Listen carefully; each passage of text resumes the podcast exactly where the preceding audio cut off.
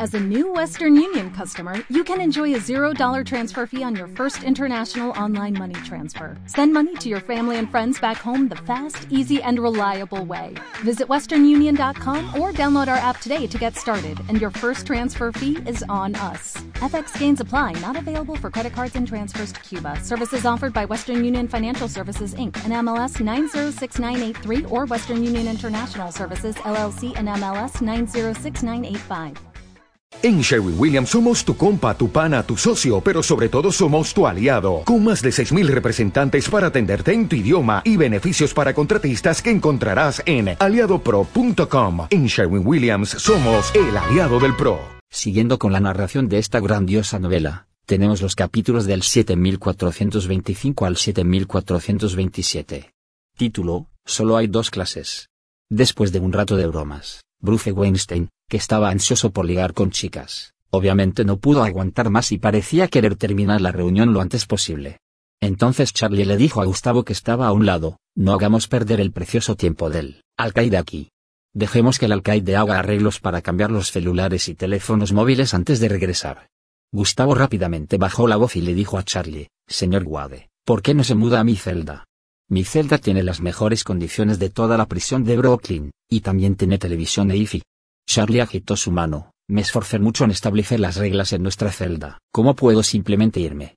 Si no te gusta mi celda, entonces quédate en tu propia celda. Cuando Gustavo escuchó esto, rápidamente hizo un gesto con la mano y dijo, si este es el caso, entonces iré a su celda, señor Wade. Para Gustavo, lo que más teme ahora es que su hijo encuentre a alguien más que lo mate. Charlie tiene una fuerza extraordinaria y Joseph obedece sus instrucciones. Mientras permanezca a su lado, creo que nadie en la prisión de Brooklyn podrá lastimarlo. En cuanto a las condiciones de vida, todas estas son cuestiones triviales, si tu vida casi se acaba, las condiciones no son nada. Más tarde, Gustavo temió que Charlie se arrepintiera, por lo que rápidamente le dijo a Bruce Weinstein, Bruce, por favor haz algunos arreglos.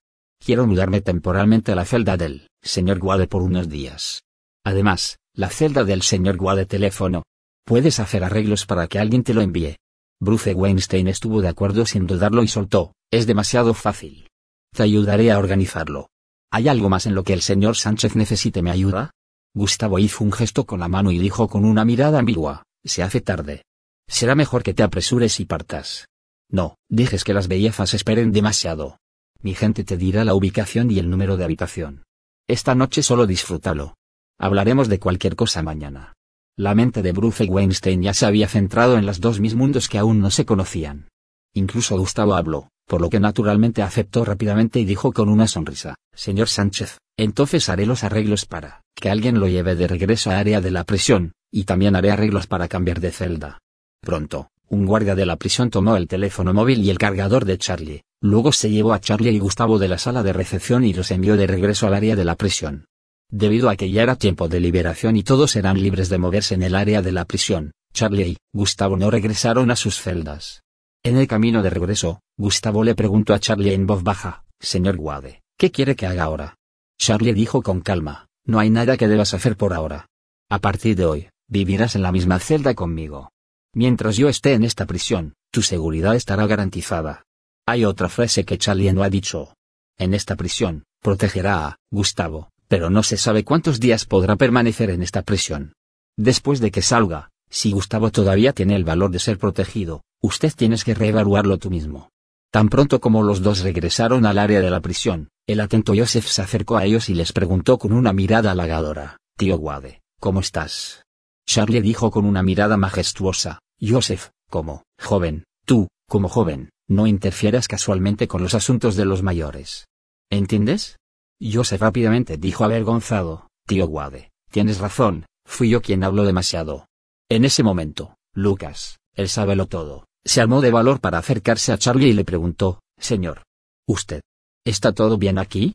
Antes, Charlie de repente se involucró en los asuntos de Gustavo y Joseph, y Lu aunque casi estaba preocupado, no se atrevió a dar un paso adelante para preguntar qué estaba pasando.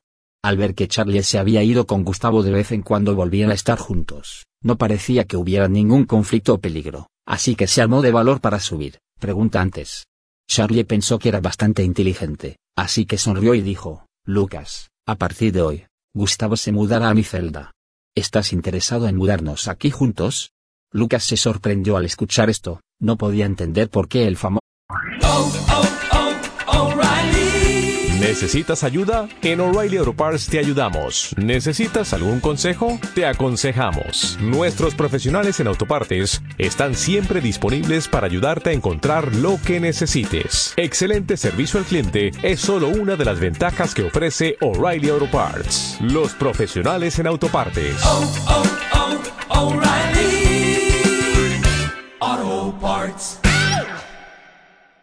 Gustavo tomaría la iniciativa de mudarse a la celda de Charlie. Después de todo, las condiciones de la celda donde ahora vive Gustavo están entre las mejores de toda la prisión. Solo un tonto renunciaría a tan buenas condiciones para vivir en una celda común y corriente. Sin embargo, cuando se enfrentó a la invitación de Charlie, se emocionó mucho y estuvo de acuerdo, diciendo repetidamente, si el señor tiene una buena opinión de mí, entonces me mudaré con él.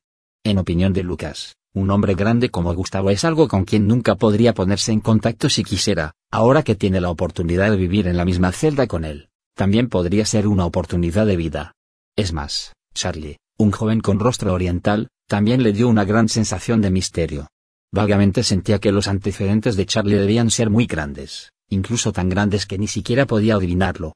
Más cerca de Charlie, eso sería aún mejor. Charlie buscó entre la multitud cercana con los ojos y pronto vio a Dean, su compañero de celda, que lo miraba en silencio entre un pequeño grupo de personas.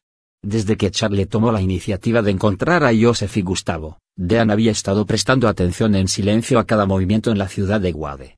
Lo vio charlando y riendo con los jefes del primer y segundo distrito penitenciario, e incluso los dos estaban todavía un poco sumiso con él, y Dean estaba aún más sorprendido.